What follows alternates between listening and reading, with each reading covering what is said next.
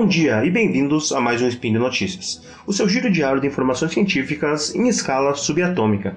Meu nome é Thiago Protospinato e hoje, dia 9 de Riadã do calendário Decatrian e dia 4 de abril de 2021 do calendário gregoriano, falaremos de fatos alarmantes da sociedade atual. E no programa de hoje, Canal de Suez, números para entender o tamanho da crise do navio desencalhado. Jornal New York Times cita Porto Alegre em matéria sobre colapso provocado pelo Covid-19 no Brasil. Pesquisadores querem fazer inteligência artificial entender o que é justiça. Speed Notícias.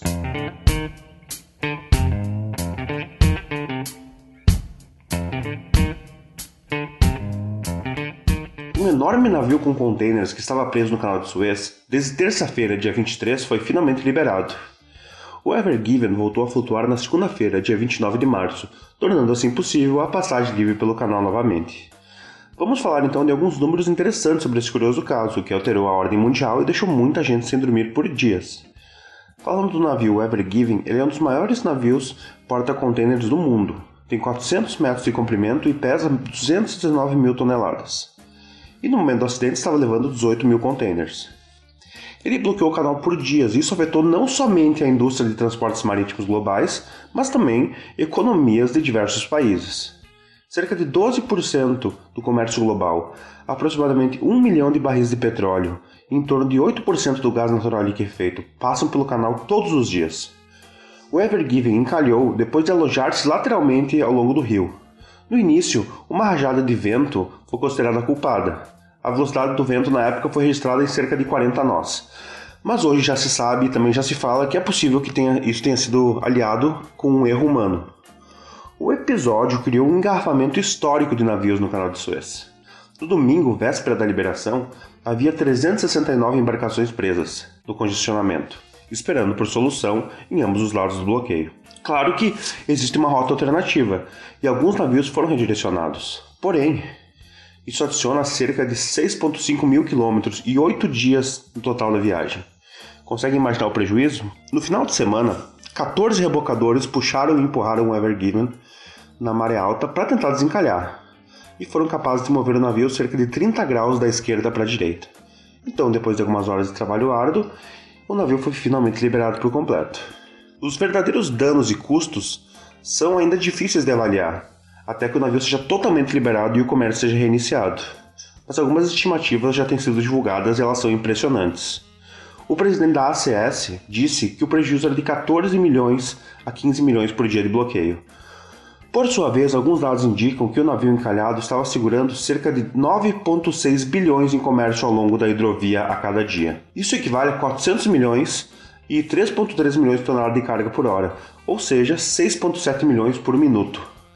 A seguradora alemã Allianz disse que o bloqueio poderia custar ao comércio global entre 6 bilhões a 10 bilhões por semana e reduzir o crescimento atual do comércio em 0,2 a 0,4 pontos percentuais. Essa confusão toda foi gerada por apenas um navio e nos deixa a reflexão de que muitas vezes a nossa ordem na sociedade, como conhecemos, pode ser estremecida por apenas um fato isolado, mostrando que não estamos assim tão seguros e que precisamos sempre nos precaver de imprevistos.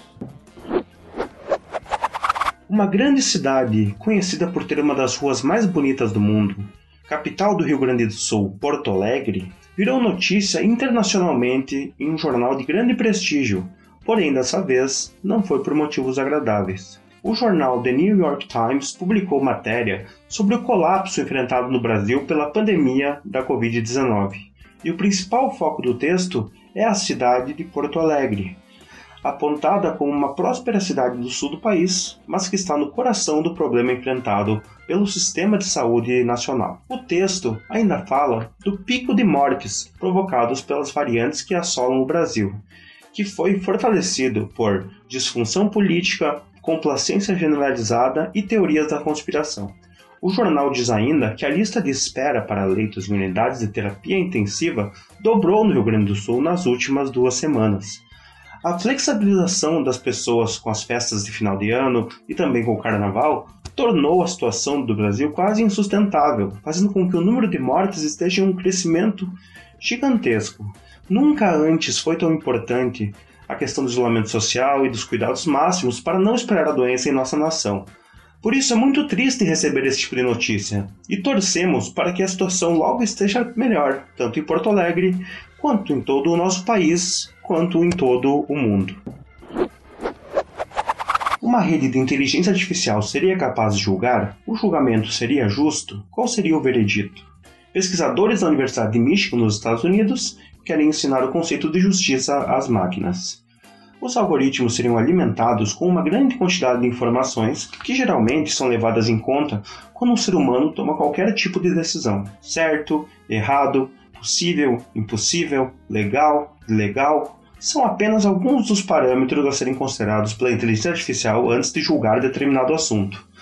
Hoje em dia, todos nós, de uma forma ou de outra, já somos julgados por algoritmos presentes na sociedade moderna e conectada, como no sistema bancário, onde o cruzamento de informações define se alguém vai receber crédito ou não. Aprofundar essas decisões a âmbitos mais altos da sociedade pode causar consequências imprevisíveis, já que outros fatores precisam ser analisados quando se pretende fazer justiça. Afinal, o que é justo para uma pessoa pode ser completamente injusto para outra. Os pesquisadores também levam em conta a adaptação dos conceitos de justiça de, de acordo com a sociedade onde são aplicados. Atitudes que praticadas em alguns países não passam de meras contravenções, em outros podem ser considerados crimes hediondos. Os resultados apresentados em novembro do ano passado são muito promissores, mas ainda carecem de mais dados. É preciso saber se nós teremos total confiança nas decisões tomadas pelas redes de inteligência artificial, já que o próprio conceito de justiça e todas as suas nuances vão muito além de algoritmos, números e equações exatas. A parte interessante é que essa é uma questão basicamente inevitável. Em algum momento, a inteligência artificial vai chegar nos julgamentos, e quando isso acontecer, precisamos estar preparados para lidar com as contingências e benefícios do que está por vir. E por hoje é só. Lembro que todos os links comentados estão no post. E deixe lá também seu comentário, elogio, crítica, declaração de amor ou qualquer recado para a galera do portal.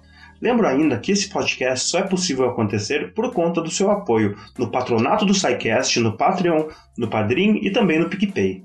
Um grande abraço, vamos ficar mais um tempo em casa, logo tudo isso vai passar e poderemos se abraçar fisicamente novamente. E até amanhã!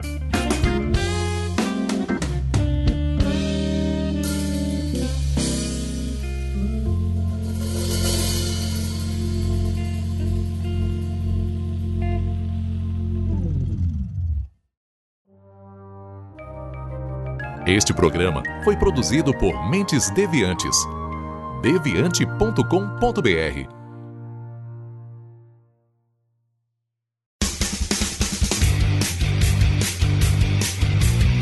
Cortes, edição de podcast.